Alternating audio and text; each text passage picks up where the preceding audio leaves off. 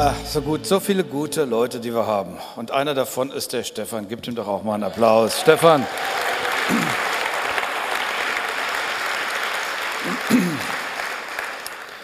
Und ich habe mich mitgefreut, natürlich Frankfurt, was da passiert ist letzten Sonntag. Ich glaube, wie viele Leute waren wir? Fast 200, 200 Leute ähm, zu der Feier. Das ist eine echt grandiose, super tolle Entwicklung.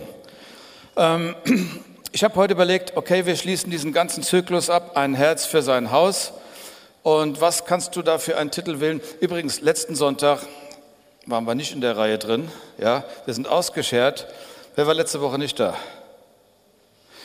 Okay, holt, schaut, geht auf YouTube, geht auf Kraftvoll Leben oder auf äh, Move Church, auf die Move Church Seiten, auf den Button, klingt rein. Und das war eine richtig interessante Predigt, aber das Interessante war das Interview ähm, eines lieben Paares, was hier zu unserer Gemeinde gehört. Und ähm, das wird dich inspirieren. Ja. Gut. Ähm, heute habe ich gedacht, Leben im Segen. Das ist der richtige Titel, Leben im Segen, weil da glaube ich wirklich dran. Ich glaube, dass es ein Segensleben gibt in Gott.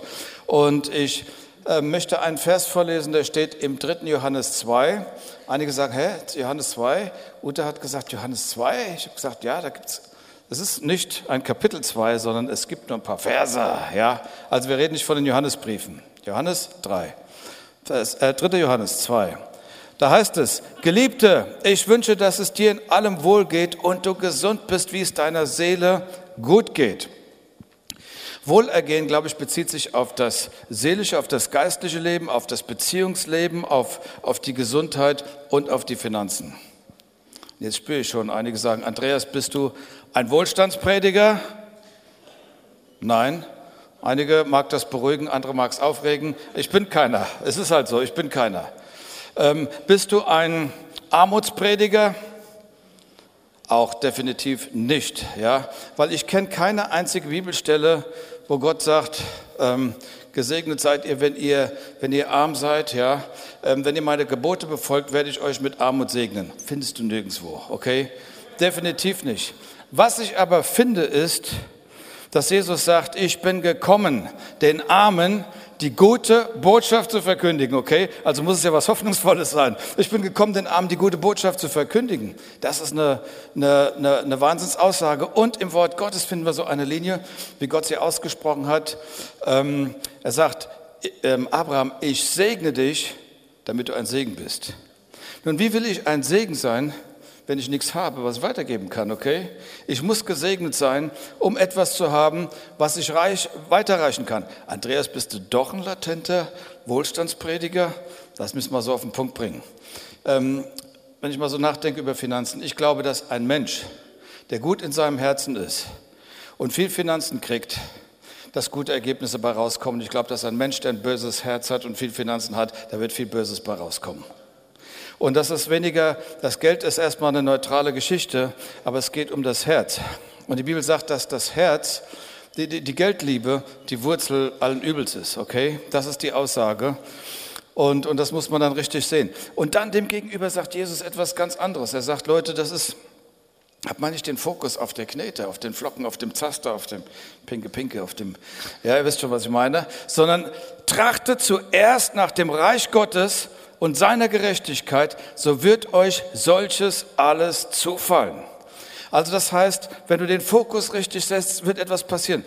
Ich habe vor vielen Jahren, als ich jung war, die Entscheidung getroffen und habe gesagt, Gott, ich möchte nach deinem Reich trachten. Ich möchte all diese Sprüche, die wir heute haben, heute haben wir es richtig formuliert, einen Unterschied machen. Ich möchte leben für dich.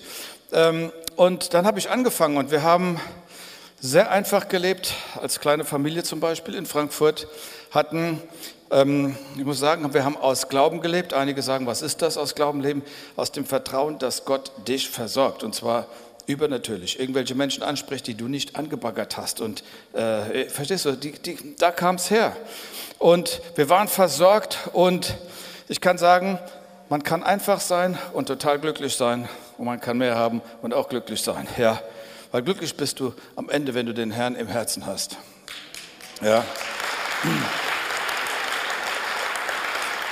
Und dann, dann erinnere ich mich noch, es war so eine Zeit, es war nicht viel Geld da.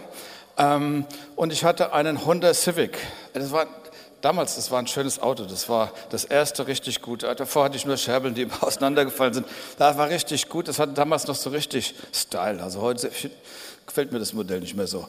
Honda Civic, okay? Ein super tolles Auto und ich musste es verkaufen quasi für den Dienst, okay? Ich muss es loslassen. Aber ich kann sagen, auch ohne Auto kannst du mit Gott super leben und du hast, und wir haben die Versorgung Gottes erlebt. Das war so gut. Ich will ein paar Geschichten erzählen, so ein bisschen aus meinem Leben. Ich bin damals eingeladen worden in die ehemalige DDR, die gab es ja noch, die Grenze zwischen Ost und West, dort zu predigen auf Kirchenwochen. Und wenn du über die Grenze fährst und du hast deine Unterlagen für die Vorträge bei dir, dann betest du, dass die Jungs und Mädels an der Grenze mit Blindheit geschlagen sind. So war das damals, ja. Weil daran sind sie interessiert. Und es gab so einen Spruch unter den Christen, der Chef des Sicherheitsdienstes, ja, wie hieß er, Milke, und die Christen haben gesagt, Milke 2, Vers 8, wo zwei oder drei versammelt sind, bin ich mitten unter ihnen, okay? So in diese Atmosphäre tauchst du rein in die ehemalige DDR, dann dann habe ich gepredigt, dann haben wir das Programm durchgezogen und da ist so viel aufgebrochen auf der Kirchenwoche, dass wir nachts gebetet haben bis um drei Uhr für Leute. Es wurden so viele auch, die echte Bedrückung und dunkle Sachen in ihrem Leben hatten, die die Befreiung erlebt haben. Wir haben lang gebetet. Und dann bin ich zur nächsten Kirchenwoche gefahren. Das Interessante war, ich meine, ich lebe von Spenden. Ich habe keinen einzigen Cent gekriegt damals. Keinen einzigen Cent. Warum? Weil die Menschen in der damaligen DDR gedacht haben, wir sind ja die Armen. Die Westler haben ja alles. Jetzt kommt er, verstehst du, der hat ja alles. Ich hatte weniger. So, ich musste dafür glauben, dass ich das Geld hatte für meine Benzinfahrt, um wieder zurückzukommen. Okay? So, das war eine ganz andere Sache. Und wisst ihr was? Ich habe eins erlebt, Gott lässt sich nicht lumpen. Die Versorgung ist da gewesen. Ich habe dann zwei Jahre in Frankfurt Seelsorgearbeit betrieben. Das heißt, ich habe Klienten oder ja, Ratsuchende gehabt, die tagsüber zu mir gekommen sind. Ich musste sogar den Raum, die Miete bezahlen für den Raum, wo es stattgefunden hat. Und ich habe eins festgestellt: Von den Menschen, in die ich was reingegeben habe, ist finanziell nicht zurückgekommen. Maximal von fünf Prozent. Und da habe ich eins verstanden, Gott, du bist mein Versorger, okay? Genauso wie ich jetzt was weitergeben darf an die, ich verstehst, ich fordere nichts zurück. Du bist mein Versorger und du wirst mich versorgen. Und er hat es gemacht, er hat es gemacht. Soll ich sagen, ich habe erzählt von dem Honda Civic, den ich verkauft habe. Hast du schon mal einen nagelneuen Mercedes-Benz Geschenk gekriegt? Ich habe damals ein Geschenk gekriegt. Und die Sache ist, Gott lässt sich nicht lumpen. Ja? Also Gott sagt ja, Jesus sagt ja, meine Güte, gebt, dann wird euch gegeben ein gerütteltes, äh, überfließendes Maß. Und ich sage dir ganz ehrlich, ich fühle mich nicht arm. Jemand, der drei Gemeinden mitgründen durfte, eine in Frankfurt, dann die Move Church, dann in Darmstadt, da kannst du nicht arm sein. Wenn du eine Fernseharbeit machst, zu der Gott dich berufen hat, weil ich habe mich dafür nicht berufen, gefühlt, ja. Aber wenn du es machst und ein Jahresbudget hast von 250.000 für Sendekosten im Jahr, okay, kannst du ja nicht arm sein, habe ich mir überlegt, oder? Ich fühle mich nicht arm. Ja, es ist ein Geld, was kommt, hauptsächlich von außerhalb der Gemeinde, aber auch einige von euch. Ich danke Gott für jeden Einzelnen, der das mit unterstützt, weil wir so viel Gutes damit bewirken können. Okay? Und ich empfinde mich nicht als arm, ich empfinde mich als gesegnet. Letzt, jetzt, als der Bellis Conley hier war, habe ich hier unten gestanden am Ende und mit vielen Leuten geredet. Und ich habe Menschen getroffen, die haben gesagt, hey, wir haben diese Sendung gesehen, Kraftvoll Leben. Ich bin zum Glauben gekommen. Ein anderer Mann sagte, du, äh, wir gucken uns das jetzt regelmäßig an. Meine Frau hat sich das regelmäßig angeschaut. Und ich habe ich hab dreimal gesehen und auf einmal macht es Zong und ich bin in der Zone drin. So hat er das beschrieben, ja. Und seitdem gucken wir das regelmäßig. Und ihr Lieben, da ist so viel, so viel, also ich war so überwältigt von dem, was ich an diesem Mittwoch hier erlebt habe, ja. Was, was, was du erreichen kannst und Gott macht es möglich. Und wir machen das 15 Jahre. 15 Jahre ist das Geld da. Das ist doch ein Wunder, okay? Es ist ein Wunder, es ist definitiv ein Wunder. Und ganz, ich habe es letzten Sonntag erzählt, ich habe das nochmal erwähnt von meiner Krankheit damals. Ich glaube, wir, wir trachten nach dem Reich Gottes. dass wir kriegen, was wir brauchen. Ja, manchmal denkt man, hey, ich investiere Finanzen, muss was kriegen, aber ich habe Gesundheit gebraucht. Heute, nach 35 Jahren, ich lebe immer noch. Ich bin Gott dankbar, ja, weil Gott trachtet zuerst nach dem Reiche Gottes. Ich habe einen Vers gelesen in der Bibel, heißt, ähm, das heißt sinngemäß, dass wir gesegnet sind mit jeder geistlichen Segnung der Himmelswelt. Das ist wahr. Und wenn man sich das bewusst macht, da ist ein Segen, der ist so gewaltig. Und ähm, ich habe erzählt von Blue Flame, dieser schönen Konferenz im Norden oder auch unserem letzten Heilungsgottesdienst. Aber die Konferenz im Norden, weißt du, wenn 2000 Menschen zusammenkommen, es ist eine Ehre. Ich kann ja niemanden heilen. Die Leute denken, du hast das irgendwie drauf. Ich laufe jedes Mal auf dem Wasser, weil ich genau weiß, wer der Heiler ist. Und im Hotel habe ich gebetet, gebetet, gebetet. Und dann, als ich auf die Bühne kam, dann habe ich ein Gebet gesprochen und es hat eine Heilungsexplosion im Saal gegeben. So viele sind geheilt worden. Die Bühne, die war ja zigmal größer wie diese hier, die war voll, voll, voll, voll mit Menschen. Dann gab es da noch einen Vorhang und da waren die Leute dahinter. Ich habe zwei Gebete gesprochen, da war die Zeit von einem Heilungsgottesdienst verschwunden.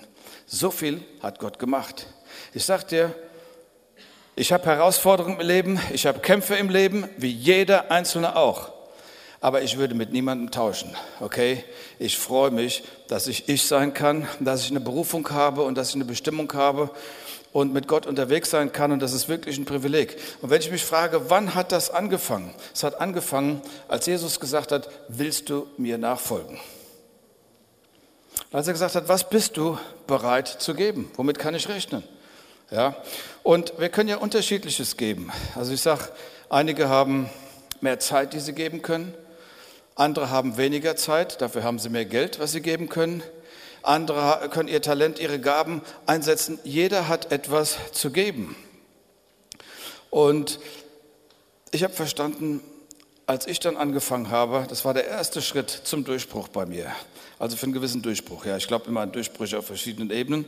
Der erste Durchbruch war, als ich in die Verbindlichkeit reingekommen bin, zu sagen, ich bezahle den Zehnten. Okay, weil das war ein Kampf, das war ein gewisser Kampf. Und dann, wenn du wenig hast, sagen wir mal, du verdienst 1000 D-Mark und damals und gibst 100 D-Mark, ist okay. Aber wenn du dann 2000 verdienst und sagst, ich gebe 200 D-Mark, dann fängst du nochmal an zu denken. Ja? Und wenn jemand jetzt 10.000 Euro verdient und sagt, ich gebe 1.000, das sind nochmal andere Relationen. Da muss immer wieder mal was nachsaniert werden in der, in der Grundhaltung. Aber ich kann eins sagen, Gott lässt sich nicht lumpen. Äh, Gott lässt sich nicht lumpen. Wir haben ja diese Serie und ähm, ich, will dir, ich, will dir, ich will dir sagen, im Himmel werden einige von euch total dankbar sein, dass wir diese Serie hatten. Du sagst aber, Andreas, es gibt doch bessere Themen, die mir mehr gefallen. Predige doch etwas, was mich aufbaut. Du musst doch, willst du über Finanzen reden? Was, verstehst du? Predige doch etwas, was mich segnet. Segne mich, bete für mich, prophezei über mir, tu mir irgendwas Gutes. Ich sag dir was, das, was ich jetzt mache, damit tue ich dir ja Gutes. Ja, damit tue ich dir ja Gutes, weil, warum? Warum wirst du mir danken? Weil jede Gabe, die du Gott gibst, in der Ewigkeit ein Echo hervorbringen wird, was dich segnen wird. Jede Gabe, ja. Und das Gericht wird zeigen, welchen Schatz du im Himmel angelegt hast, von dem einige gar keine Ahnung haben, dass sie oben so gesegnet sind. Ist gewaltig.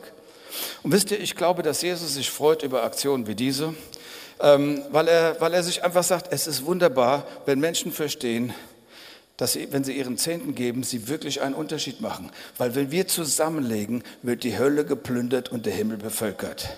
Hey, wenn wir zu, ja. Weil die Mission ist ja, wir wollen einer sterbenden Welt einen lebendigen Gott vor Augen malen. Das ist die Investition, das ist der Weg, wo wir unterwegs sind. Und darüber kannst du dich nur freuen. Ja, das ist eine, eine richtig gute Sache. Und meine Frage, warst du schon mal in einem Restaurant? Du hast richtig gut kulinarisch gegessen und dann hast du gesagt, okay, ich trinke noch zwei Gläser Wein und dann bist du rausgegangen, ohne zu bezahlen? Nein? Keiner hat die Hand gehoben? Okay. Aber jetzt mal übertragen auf das Geistliche. Man kommt in den Gottesdienst.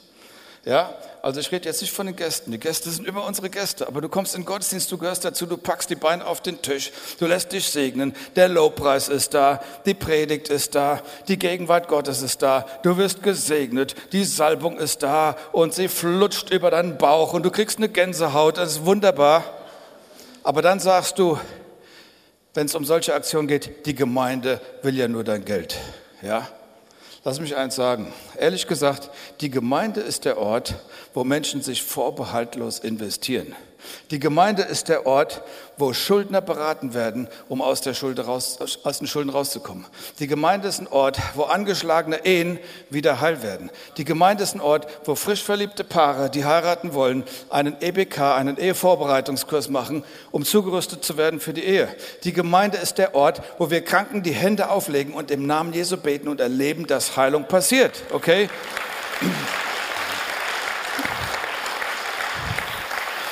Die Gemeinde ist ein Ort, wo Menschen durch den Encounter gehen und Altlasten loswerden.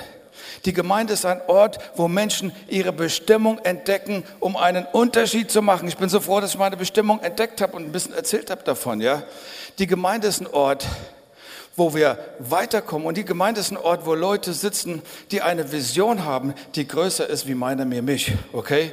Ist eine Vision, die größer ist. Und diese Vision ist so groß, dass wir gesagt haben, damals kleiner Haufen, wir bauen dieses Gebäude. Okay? Wir bauen dieses Gebäude. Wir gehen Risiken ein. Wir gehen im Glauben.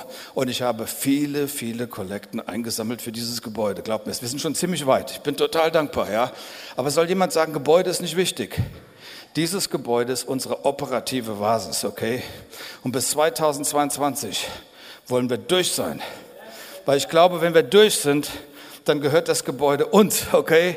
Und das ist ein ganz, ganz gutes, eine ganz, ganz gute Voraussetzung. Und wir können ganz andere Dinge ähm, erreichen mit den Geldern, die wir dann einsammeln, ja? Übrigens, in dieser Gemeinde waren Menschen, die eine Vision hatten, die so groß war, dass sie gesagt haben, ich investiere in den Stuhl, auf dem du sitzt. Okay? Ich denke nicht nur an mich, ich denke einfach an die anderen. Und weißt du, und wenn du das letzte Mal zu McDonald's gegangen bist, ganz ehrlich, die wollen am Ende dein Geld.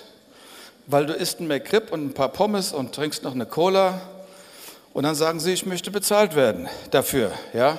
Aber du wirst keinen treffen, der dir sagt, Willst du etwas über den Sinn des Lebens erfahren? Oh, du hast Schwierigkeiten in der Ehe, ich könnte dir ein bisschen helfen. Oh, du kommst dahergehumpelt, darf ich dir die Hand auflegen? Darf ich für dich beten? Das triffst du dort eben nicht, ja?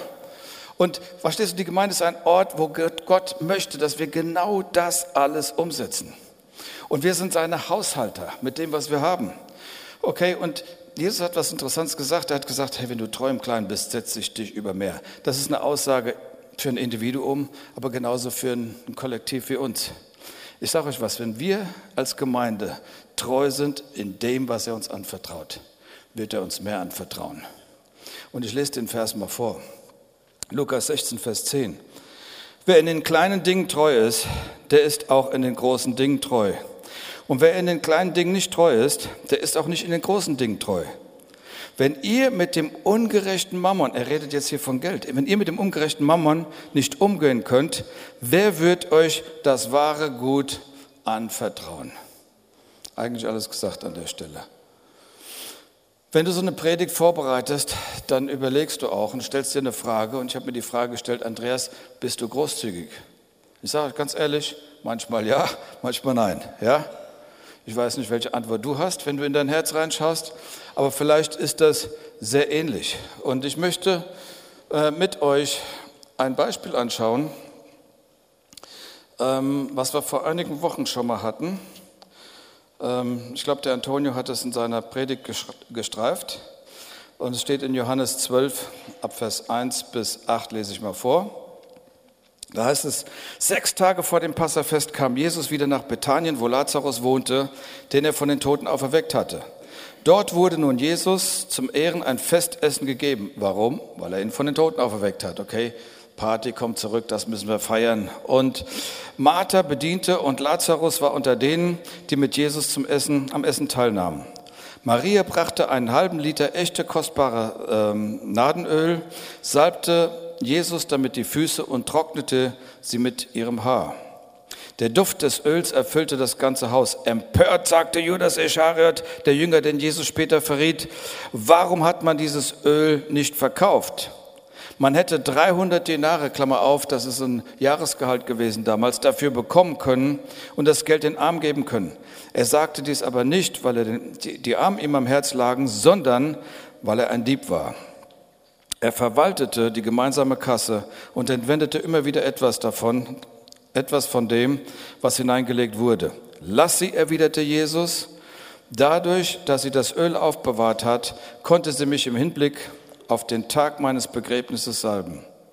Arme, um die ihr euch kümmern könnt, wird es immer geben. Mich aber habt ihr nicht so lange bei euch.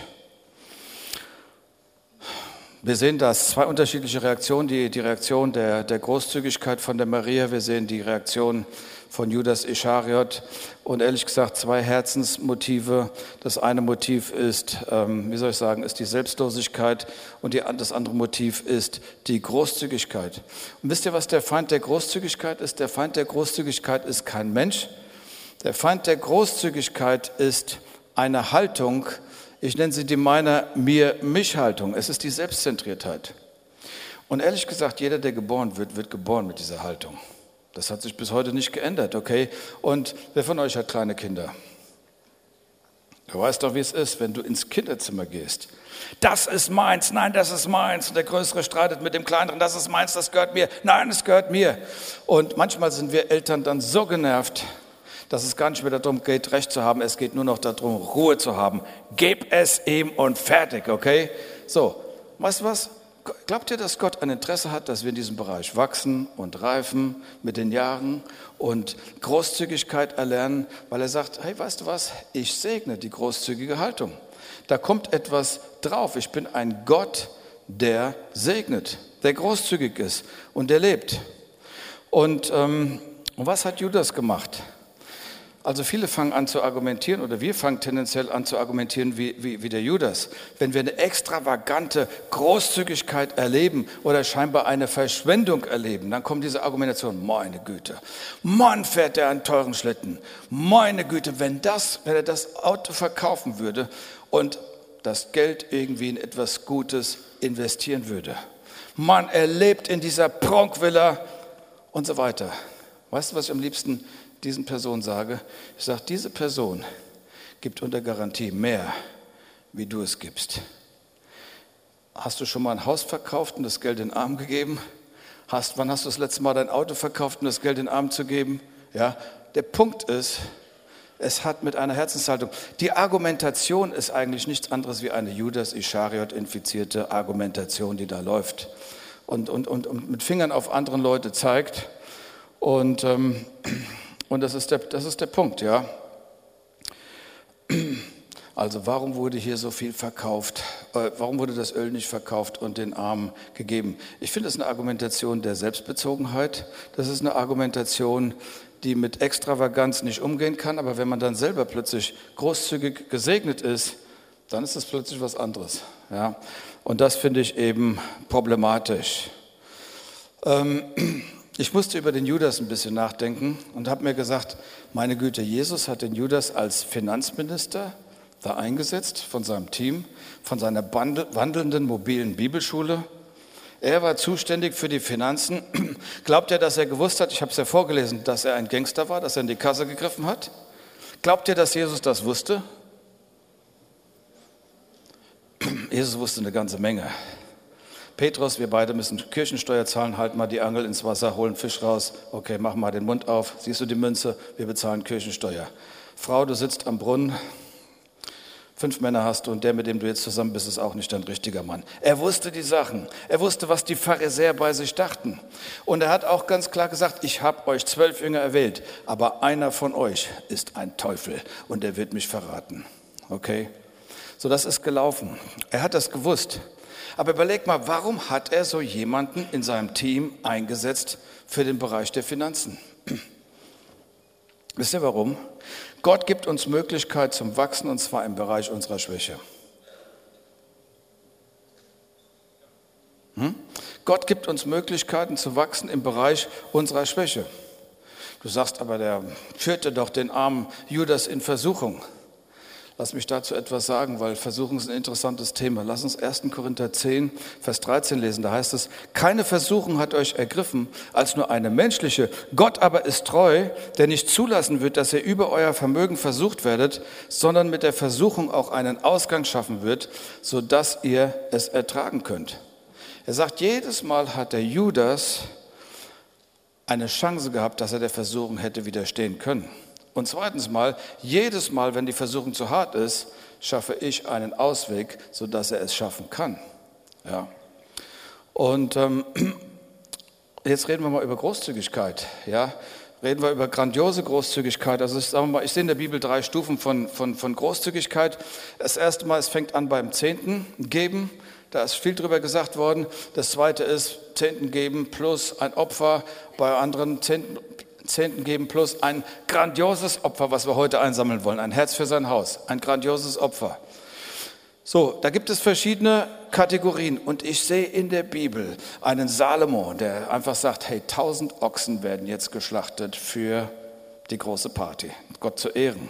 Ich sehe einen David, der so viel Geld gesammelt hat und selber gespendet hat für den Tempel Gottes. Und ich sehe, wie Jesus vor dieser kleinen Frau steht, die 20 Cent eingeworfen hat und wie er sagt, die hat mehr gegeben wie so mancher Multimillionär.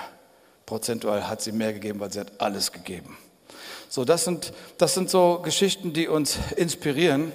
Und ich habe erlebt, im Laufe der Jahre von der, von der Gemeindegeschichte, dass Menschen, die mehr hatten, gekommen sind und gesagt haben, Andreas, ich spende auch etwas, ein bisschen mehr in die Gemeinde, kann ich mich mit dir treffen? Mit anderen Worten, kann ich ein paar Ideen reingeben, ein bisschen Einfluss nehmen und so weiter. Ich habe da immer eine Kurve gekratzt. Ich sage es ganz ehrlich, ich war, immer, war da immer mehr auf der Flucht. Einmal kam jemand zu mir und hat gesagt, Andreas, weißt du was? Er hat mich gesiezt, hat gesagt, Herr Hermann, wenn Sie das machen, was ich Ihnen sage, wird dieses Gebäude in kürzester Zeit abgezahlt sein. Dann habe ich gesagt, vielen Dank für das Angebot, aber darf ich noch mal eine Nacht drüber schlafen und beten? Er sagte, ja. Dann habe ich ihn am nächsten Tag angerufen und habe gesagt, mein Chef hat mir gesagt, ich soll dieses grandiose Angebot nicht annehmen. Und wir bezahlen immer noch am Gebäude, wir sind schon weiter, aber wir zahlen immer noch. Und ich glaube, dass das der gute Weg ist und der ehrliche Weg, weil, weil jeder, der gibt, verstehst du, auch diese kleine Witwe, die 20 Cent gibt, derjenige, der nicht viel geben kann und die Person, die mehr geben kann, da ist doch kein Unterschied. Wir geben alle ins Reich Gottes. Und das ist doch die, die Herzenshaltung. Und wenn wir geben aus freiem Herzen, das ist doch, das ist doch worum es geht, ja. Und ähm, weil das Geld gehört doch sowieso Gott, okay? Ich gebe ihm doch nur etwas zurück, womit er mich gesegnet hat. Und am Ende segne ich mich doch selber, ja? Ähm, die Geschichte geht ja weiter in Vers 9. Und Jesus sagte über Maria, also die dieses Öl da vergossen hatte, aber wahrlich, ich sage euch, wo das Evangelium gepredigt wird, in der ganzen Welt, wird auch über dem, was sie getan hat, geredet werden zu ihrem Gedächtnis. Ich finde das total interessant. Ja. Warum war sie so großzügig? Jesus hatte ihren Bruder von den Toten auferweckt. Wenn du gesegnet wirst in einer solchen Art und Weise, dann wirkt sich das auch auf deine Bereitschaft, etwas zu unterstützen aus. Okay, das Jesus-Projekt muss unterstützt werden wenn ich mir überlege, dass ich errettet worden bin, erlöst worden bin durch das, was er am Kreuz für mich getan hat, dass er so viel für mich getan hat, warum sollte ich dann zurückhalten? Warum sollte ich gebremst sein? Warum sollte ich nicht auch investieren? Ihr Lieben, das Evangelium wird gepredigt der ganzen Welt, aber es wird immer wieder über diese Frau geredet. Jesus sagt damit, hey, mir entgeht nichts, wenn jemand was Gutes getan hat. Das fällt nicht unter den Tisch. Der Himmel hat offene Augen, der Himmel kriegt das mit. Ich möchte euch zwei Geschichten erzählen. Eine Geschichte, die ich erlebt habe und eine Geschichte, die ich gehört habe, ist eine wahre Geschichte. Ein Pastor hat erzählt, hat gesagt, ich habe bei mir in der Gemeinde einen Mann, ähm, der an der Börse arbeitet und der sehr viel Geld verdient. Und er hat eine Entscheidung getroffen, hat gesagt, 50 Prozent meines Gehaltes geht in die Gemeinde, weil das Geld gehört in das Haus Gottes. Okay? So, und ich lebe von den restlichen 50 Prozent. Und er hat gesagt, das hat er Jahre gemacht. Eines Tages hat dieser Mann ihm Folgendes erzählt. Er hat gesagt, ich habe eines Tages mal alles so zusammengezählt, was ich auf meinen verschiedenen Konten habe. Und ich habe gesagt, Gott, ich danke dir, ich bin so gesegnet. Du hast es gesegnet, mein großzügiges Geben, ich bin gesegnet. Und, ähm, und dann zählte er zusammen, was er in seinen Investmentsgeschäften so drin hatte und wo er an den Aktien, was da für Werte waren. Er zählt das zusammen. Sagt Gott, ich danke dir, Mann, ich bin so gesegnet. Und dann hat er studiert, was er in seiner Altersversorgung da schon drin hat und eingezahlt hat. Und er hat alles zusammengezählt und er sagt, danke Herr. Und dann schläft er. Am Morgen wacht er auf und in seiner stillen Zeit fragt ihn der Herr, sag mal, wie viel Geld hast du? Er hat gesagt, oh, ich habe einen großen Fehler gemacht, alles zusammenzuzählen. Das war ein ganz großer Fehler. Und ähm, wie viel hast du? Gott, was meinst du, was ich in meinem Portemonnaie habe? Nein, sagt Gott. Meinst du das, was ich in, in, in Aktien drin habe? Nein. Nenn mir die Gesamtsumme. Und dann hat er die Gesamtsumme genannt. Und ähm, jetzt pass auf, dann, dann sagt er die Gesamtsumme. Und Gott sagt, würdest du es mir geben? Und der Mann sagt, ich war geschockt. Ich hab, die Angst hat mich überfallen im ersten Moment, aber dann schon nach kurzem kam eine große Freude und ich musste Gott danken und ich habe gesagt, Herr, ich gehe davon aus, dass du nicht sehr viele Leute fragen kannst, die großzügig sind, okay? Ich gehe davon aus, dass du nicht viele fragen kannst, aber weißt du was? Mich kannst du fragen und ich sag dir was, ich will es dir geben. Aber ich muss nochmal mit meiner Frau darüber diskutieren. Okay? Ging dann nochmal durch den Prozess. Und dann hat er das ganze, das ganze Geld reingegeben in die Gemeinde. So, und jetzt pass auf. Ein Jahr vergeht.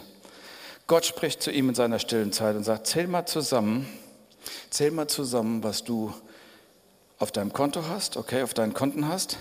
Zähl mal zusammen mit dem, was du an der Börse hast, in deinen Investments. Zähl zusammen, was in deiner Versicherung ist und so weiter, deine Altersversorgung. Und er zählte es zusammen. Er sagt, es war doppelt so viel wie vor einem Jahr. Doppelt so viel. Doppelt so viel. Und Gott sagt, und das ist dein Geld übrigens. Du bist sowieso großzügig. Ich bin durch deine Großzügigkeit gesegnet. Du gibst die Hälfte von deinem Gehalt. Ey, behalt es. Und der Mann sagte, mir ist das in meinem ganzen Leben, all die Jahre danach, nie wieder passiert. Nie wieder. Was für eine Geschichte.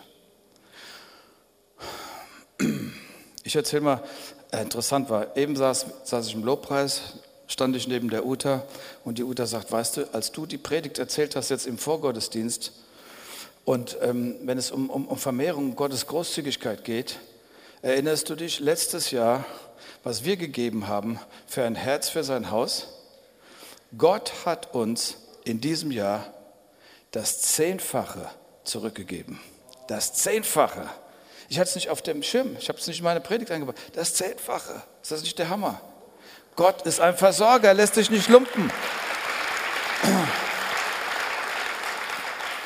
Und jetzt erzähle ich eine Geschichte. Einige von euch kennen ihn noch, Olli.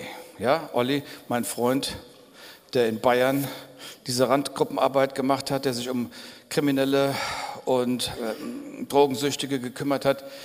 Ich habe keinen Menschen in Deutschland kennengelernt, der so ein Herz hat wie Olli. Er hat sich so investiert. Wenn der Olli hier mal gepredigt hat und ein Honorar gekriegt hat, hat er gleich geschaut, wen kann ich schon wieder unterstützen. Ich habe gesagt, Olli, du hast doch eine Familie, denk doch mal an die dran. Er sagt, Gott versorgt uns. Und er stand immer unter einer gewaltigen Versorgung. Ich habe es immer bewundert, ja. Habe gesagt, wie, wie, wie kriegt er das hin, dieser kindliche Glauben, dieses permanente auf dem Wasser laufen. Und er erlebte immer Gottes Großzügigkeit. Ich war mit ihm in den Vereinigten Staaten, es gab damals eine Konferenz. Graham Cook war der Host, wir waren die Mitarbeiter, also ich gehörte zu den Mitarbeitern. Und wie das so ist, in der Veranstaltung wurde eine Kollekte eingesammelt. Für mich war das alles noch okay. Und ähm, ich muss sagen, ich hatte noch acht Dollar in der Tasche für drei Tage. Das ist nicht viel, ja, in Amerika. Und ich hatte keine Kreditkarte damals, ich hatte nur Bares dabei. Und ähm, dann macht der Graham den zweiten Aufruf. Er sagt, wir sammeln noch ein Opfer ein. Innerlich habe ich gedacht, jetzt treibst bitte nicht auf die Spitze, meine Güte. Ja? Und dann sagt er noch, bitte betet drüber. Und ich habe es gemacht. Und was ich gehört habe, war, Andreas, gib fünf Dollar. Dann hast du noch drei, für jeden Tag einen Dollar. Ja. Ja. Gib fünf Dollar, gib fünf Dollar. Und ich sag's, wie es passiert ist. Ich nahm meine fünf Dollar und die haben dann so einen Korb da vorne stehen gehabt. Ich laufe dann vor, leg meine fünf Dollar rein, mach kehrt, lauf zurück und plötzlich kommt eine Amerikanerin irgendwo rausgeschossen und drückt mir einen Zettel in die Hand. Ich konnte nicht erkennen, wer die Frau war. Ich konnte mich hinterher nicht bedanken. Ich ging einfach nur auf meinen Platz. Dann habe ich so ganz heimlich so, hm, was ist das? Es war ein Scheck 500 Dollar. 500 Dollar. Halt, was ich nicht erzählt habe, ist, als ich nach vorne ging, sah ich die Zahl 500. Das war die Pointe. Gott hatte geredet. Ich sah die Zahl 500 und ich sah die Zahl 5000. Okay? Es hatte sich total erfüllt. Ich habe 500 Dollar. Warum habe ich so wenig Geld gehabt? Weil ich immer Bücher eingekauft habe für die Gemeinde in Amerika. Das ist nicht so weit. Ja, du lernst einfach am Anfang bei der Gemeinde Aufbau und so weiter. Und ich habe noch mehr Bücher gekauft. Meine Taschen waren voll mit Büchern. Also ich war richtig gesegnet. Und jetzt kam das Dritte. Graham Cook sagt, also wir sammeln jetzt noch eine dritte Kollekte ein. Ich sage, meine Güte, okay. Die Amis sind schon verrückt, ja. Und dann hat er also das, hat er gesagt, und wir sammeln jetzt für folgendes Projekt. Ich möchte, dass mein deutscher Freund Olli nach vorne kommt. Und Olli kam nach vorne, er wurde gesegnet, er lag auf dem Boden. Und dann kamen die, die ganzen Amerikaner und Amerikanerinnen nach vorne und haben ihre Dollars da drauf geworfen auf ihn, wo er so schön gelegen hat. Ja, so wir segnen dich, Olli, wir segnen dich. Und weißt du, als wir im Hotelzimmer waren, und er die ganzen Dollar gezählt hat, wie viel Dollar er hatte? 5000. 5000.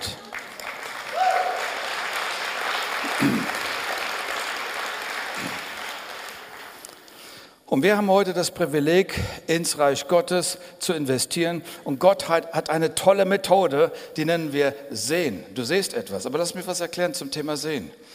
Wenn ich sehe, lass mich so sagen, wenn ich Kohlrabi sehe, dann kann ich nicht Bananen ernten, okay? Wenn ich ähm, Zitronen gepflanzt habe, kann ich am Zitronenbaum nicht Orangen ernten. Warum? Die Bibel sagt, ein jedes nach seiner Art. Aber wenn ich ein Lächeln sehe, okay, dann kommt, ich habe schon ein Lächeln eben geerntet, ja? Du, das geht ganz schnell. Also Saat und du erntest. Oder du, du siehst Lobpreis zu Gott und du erntest eine Freude und einen Frieden im Herzen, okay? Und du sagst, Gott, ich investiere hier hinein in dein Reich. Und ich sage dir, Gott sagt, dachte zuerst nach meinem Reich, dann wird dir alles zufallen, was du brauchst. Ja, bei einigen ist es Gesundheit, bei dem einen ist es dies oder das. Aber Gott ist ein Gott, der wirklich versorgt. Und dann habe ich auch verstanden, Andreas, die Saat ist eine Sache, aber wie groß ist dein Level der Großzügigkeit? Weil gemäß dem Level der Großzügigkeit, den ich immer wieder neu erkämpfen musste in meinem Leben, ja, äh, gemäß der Größe der Großherzigkeit kommt auch die Ernte. Das ist ein ganz, ganz wichtiger Aspekt, ja. Die Mentalität, wenn die Mentalität nicht wächst, dann wächst auch nicht unbedingt die Ernte an der Stelle.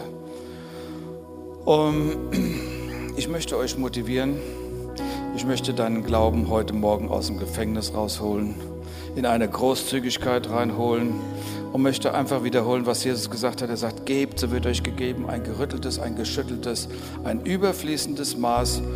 Du segnest nicht Gott. Gott braucht unsere Kohle nicht, die wir jetzt einsammeln. Definitiv nicht. Ein Schöpfer des Universums braucht das alles nicht. Weißt du, wer das braucht? Wir brauchen es. Wir brauchen es. Und wenn ich gebe, ich profitiere doch selber davon. Ja? Und ähm, als ich so über diese, in der Vorbereitung war für die Predigt, habe ich gedacht an Abraham. Was hat der Abraham gemacht?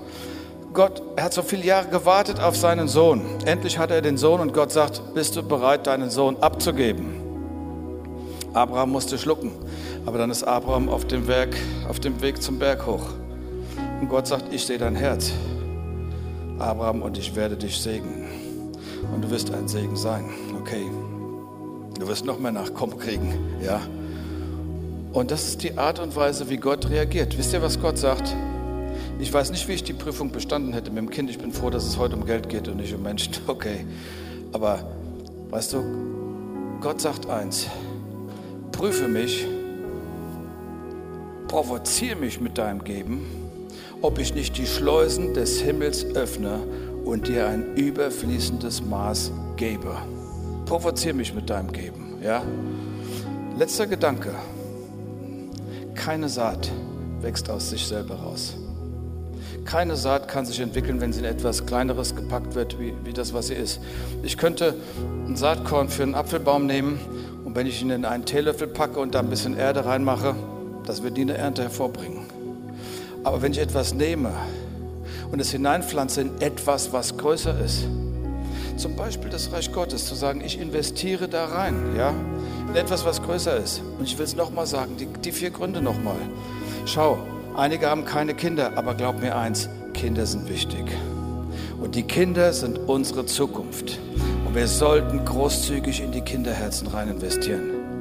Der Campus in Frankfurt, du hast das vorhin so nur kurz gestreift, aber wisst ihr, das kostet. Wir haben Personalkosten, wir haben Raumkosten, wir haben äh, Kosten wegen Technik. Das sind viel, viel mehr Kosten. Und wir durften jetzt wachsen, aber die Kosten kommen noch nicht rein, okay? weil auch da die Bereitschaft noch wachsen muss, in einigen Herzen auch. Ja? Das muss, aber weißt du, es ist ein, ein Weg und wir investieren, damit etwas passiert. Ja? Und Gott wird das segnen, weil es ist immer der Weg, wie er segnet. Ja? Und was haben wir noch? Wir haben dann noch die Gemeindegründung in Erfurt, was, was auch vorhin erwähnt wurde. Meine Güte, wie gut ist es, wenn eine Gemeinde selbstlos ist und sagt, wir investieren in fruchtbaren Boden. Und ich weiß, das, was wir reingeben, das wird eine Ernte bringen für uns. Es ist mein Geld, was da mit reingeht und es wird mithelfen, eine Ernte zu bringen. Und die Sondertilgung, meine Güte, ich habe es vorhin schon erklärt, es ist gut, wenn das Haus bezahlt ist, dann können wir andere Dinge machen. Es ist sehr gut, ein Haus zu haben. Dies ist das Haus Gottes, okay? Und es ist auch wert, abbezahlt zu werden, okay? Nicht nur zu sagen, pa.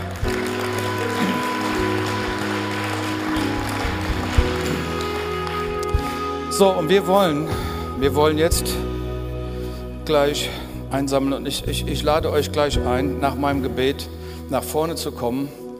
Und bevor ihr nach vorne kommt, einen Stift zu nehmen und einfach, wenn du es noch nicht ausgefüllt hast, diesen Zettel Ein Herz für sein Haus auszufüllen. Es betrifft wirklich nicht die Gäste des Hauses, es betrifft die, die zur Familie gehören. Du füllst es einfach aus, nimm dir gleich die Zeit und dann kannst du es hier nach vorne bringen, so wie ich damals nach vorne gegangen bin ähm, und der Olli nach vorne gegangen sind und wir wurden gesegnet. Vater im Himmel, ich danke dir für die Möglichkeit, heute zu investieren in Kinder, in die Gemeinde in Erfurt, in so viele wunderbaren, guten Projekte. Und ich danke dir für das, was dabei herauskommen wird. Ich danke dir für den Segen jetzt schon im Voraus, der das Geld, was wir zusammenlegen, in Erfurt bewirken wird. Ich danke dir für den Segen, dass Kinder Herzen zu dir finden werden, weil wir zusammengelegt haben, um attraktive Kinder- und Jugendarbeit zu machen.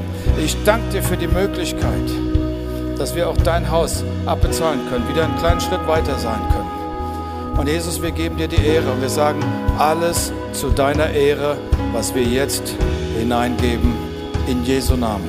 So nimm dir einfach den Stift in die Hand, wenn du es noch nicht gemacht hast füll das in Ruhe aus. Wir haben die Körbe jetzt hier vorne. Stellen sie einfach hier hin und ihr könnt einfach nach vorne kommen und sagen, schau mal, das, was du in der Hand hast, das ist deine Saat. Und wisst ihr, was mir gefällt? Ich lasse die Saat los. Lasse los, nicht in dem, in dem Sinne von einem egoistischen Gedanken, Gott, ich gebe, um sofort was zu kriegen. Nein, einen fröhlichen Geber. Gott, ich investiere aus fröhlichem Herzen in dein Reich.